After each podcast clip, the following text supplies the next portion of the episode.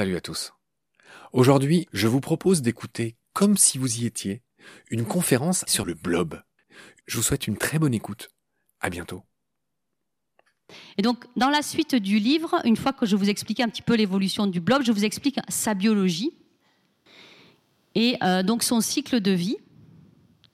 Et donc son cycle de vie, alors là, il faut imaginer. ça commence par une petite spore. Alors c'est tout petit, ça fait 50 microns. Et cette petite spore, quand elle va se trouver dans un milieu humide, elle va germer et donner naissance à une toute petite amibe.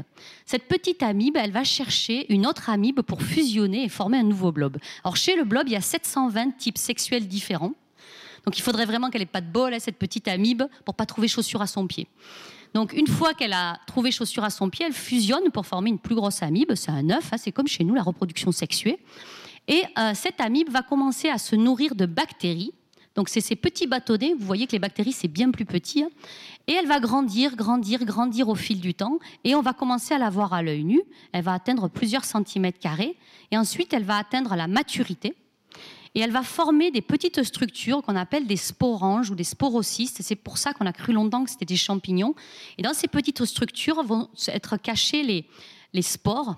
Et donc, c'est des petites structures, parce que vous ne les voyez pas là, c'est comme des petits pieds avec des petites boules noires. Et à l'intérieur, vous avez 100, plusieurs millions de spores dans chacune de ces petites boules.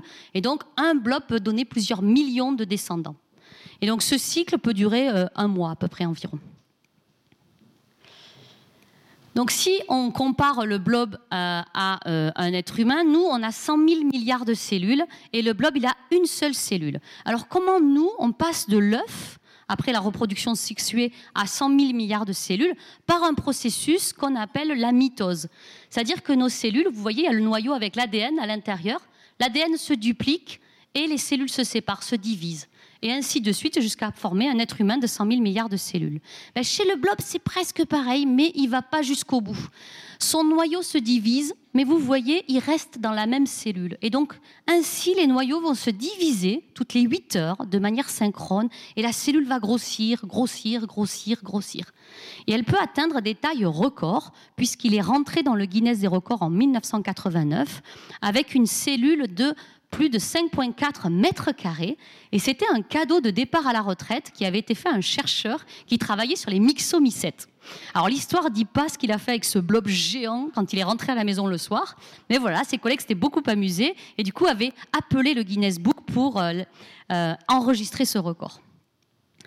Alors le blob, il a aussi une particularité, c'est que vous avez cette grosse cellule qui a plein de noyaux, et donc elle a plein de fois son mode d'emploi, elle a plein de fois de copies de son ADN, ce qui fait que vous pouvez prendre la cellule et la couper en morceaux. Et ces petits morceaux formeront des blobs autonomes, donc ça cicatrise en moins de deux minutes, donc à partir d'un blob comme ça, vous pouvez en faire plusieurs centaines. Et la particularité aussi de ces morceaux de blob, c'est que s'ils sont génétiquement identiques, ils vont pouvoir fusionner les uns avec les autres. Donc, à partir d'un blob, vous pouvez en faire plusieurs. À partir de plusieurs, vous pouvez en faire qu'un. Donc, c'est assez particulier quand on pense à la notion d'individualité chez le blob. Et c'est ce qui nous a permis, euh, avec le projet Élève ton blob, qui était un projet, vous savez, où on a envoyé le blob dans l'espace, on y reviendra en fin de conférence, on a fait avec les élèves le plus gros, le plus grand blob, pas cette fois le plus gros, mais le plus grand blob au monde, un blob de 53 mètres de long, en réalité, on a invité tous les enfants qui avaient participé avec leurs enseignants au projet Lève ton blob à nous rejoindre à Châteauroux avec leur blob. J'avais distribué que des clones. Donc ils pouvaient tous fusionner les uns avec les autres. Donc ça nous a pris la journée. On a fait une spirale géante. On a invité un huissier qui a validé le record. Et donc c'est la plus grande cellule au monde. Euh, le record était détenu par le motoneurone de la baleine bleue. Et donc voilà, on l'a dépassé de 20 mètres quand même. Donc les enfants étaient très fiers de ce record. Donc, qu'est-ce qui fait que quelqu'un comme moi, spécialiste du comportement animal, s'intéresse aux blobs? Ben, C'est parce que les blobs, quand vous les regardez en forêt, ben, ils bougent à la différence des champignons.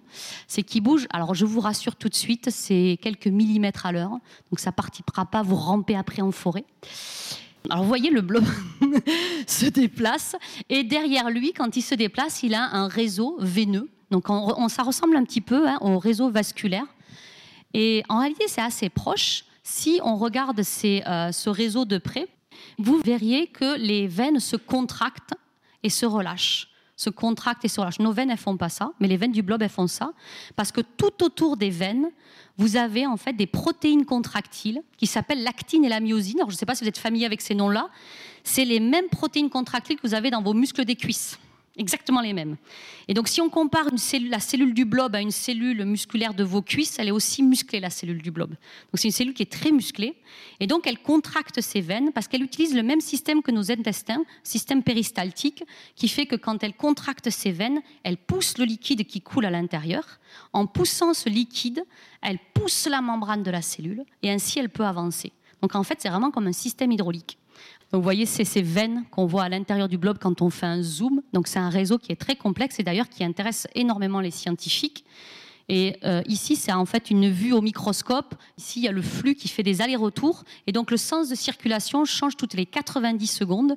Donc, imaginez si ça vous arrivait pareil, vous auriez des petits soucis dans votre système vasculaire. Mais chez le blob, c'est ce qui lui permet d'avancer. En réalité, donc, il pousse le liquide contre la membrane, il fait deux pas en avant, puis il retire le liquide et donc il fait deux pas en arrière. Et donc vous voyez ici ces allers-retours en fait du liquide intracellulaire qui s'appelle le cytoplasme. Et vous voyez, ça fait des allers-retours et ça transporte les nutriments et l'oxygène dans la cellule. Et donc ces contractions sont générées voilà par ces fibres contractiles que vous avez autour des veines et qui contractent comme ça régulièrement toutes les 90 secondes. Et donc ça permet en fait au blob d'avancer. Vous voyez ces petits allers-retours qu'il fait en formant des petites excroissances. Donc c'est vraiment un système unique de déplacement dans le monde vivant. Et donc le blob, il se déplace après quoi? Eh bien, Il se déplace après sa nourriture, forcément. Et dans la nature, quand il est très gros, il ne mange pas des bactéries, mais il s'attaque à des gros champignons. Donc vous pouvez voir ici ces deux champignons de Paris. Cette vidéo, en réalité, c'est 24 heures. C'est en accéléré. Je vous rassure, le liquide que vous voyez ici, c'est le liquide qui sort du champignon. Et vous allez voir qu'après 24 heures, il ne reste rien du champignon. Donc si vous, avez, si vous prenez des blobs à la fin de la conférence, vous pouvez leur donner des petits champignons de Paris, ils adorent ça. Les cèpes aussi. Hein. Mais bon, les cèpes, on les garde pour nous la plupart du temps. Alors en laboratoire, on n'élève pas des champignons. Le blob adore les flocons d'avoine. Alors c'est une bizarrerie, mais il adore ça. Il en raffole. Ce qui est très important, c'est qu'il adore la marque Quakers. On y, on y reviendra, c'est très très important. C'est fondamental. Alors le blob, ici, c'est une vidéo qui dure 12 heures et vous le voyez en train de manger sa portion de flocons d'avoine. Et vous pouvez voir qu'il a doublé de taille. Du coup, en 12 heures, la cellule est deux fois plus grande. Et donc, il a une croissance qu'on appelle exponentielle. Et donc, si vous prenez votre pile de blobs que vous avez dans votre laboratoire et vous oubliez volontairement d'aller leur donner à manger le week-end, voici ce qui se passe. Ben, le blob, il va aller chercher à manger par lui-même. Et puis, il va retrouver ses petits copains du dessus du dessous ils vont fusionner, ça va former un énorme blob. Et vous allez en avoir jusqu'au plafond, parce que quand même à 3, 2, 1 cm à l'heure, sur un week-end, ça peut quand même parcourir une certaine distance. Ça peut devenir assez catastrophique. Mais je vous rassure quand même, en tant que chercheur, on peut partir en vacances. Il y a une chose qui est géniale chez le blob, c'est que si vous le mettez sur un petit papier filtre humide, vous le laissez, vous allez voir, le blob, il va se déplacer, il va ramper dans tous les sens et le papier va commencer à sécher, puis il n'y a pas de nourriture. Donc le blob, il est dans une situation un peu de stress, et vous allez voir, il se déplace de plus en plus vite, et puis au bout d'un moment, il va complètement sécher. Alors vous pouvez croire qu'il est mort, mais pas du tout. Il est rentré en forme de dormance, et d'ailleurs c'est ce qui est là-bas disponible sur le bureau. Ce sont ce qu'on appelle des sclérotes, c'est des blobs endormis. Donc le blob, il peut rester ainsi plusieurs années dans un état de dormance. Et pour le réveiller, c'est comme les gremlins, c'est aussi facile. Vous prenez votre petit papier séché, et vous mettez une petite goutte d'eau dessus. Vraiment tout simple. Et normalement, en moins de 24 heures, vous voyez les contractions reprendre et il repart. Alors là, il y a un phénomène qui est absolument génial. C'est que le blob, quand vous l'élevez à la maison, il vieillit, comme nous tous. Et alors, le vieillissement chez le blob, ça se manifeste par avoir des infections, être un petit peu lent. Et si vous l'endormez et que vous le réveillez, il rajeunit. C'est quand même plutôt pratique. Ce que je dis aux enfants, c'est comme si vous preniez papy-mamie, vous faites sécher hop, à la douche, et on est jeune à nouveau. Donc mes blobs, ils ont 70 ans laboratoire, donc ils se portent comme des charmes.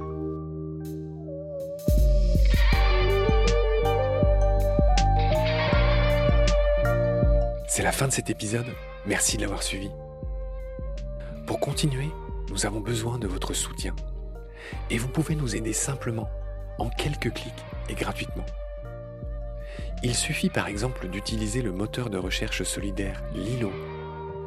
Ainsi, chacune de vos recherches sur Internet générera des gouttes, qui seront reversés au projet de votre choix, comme Baleine sous gravillon par exemple.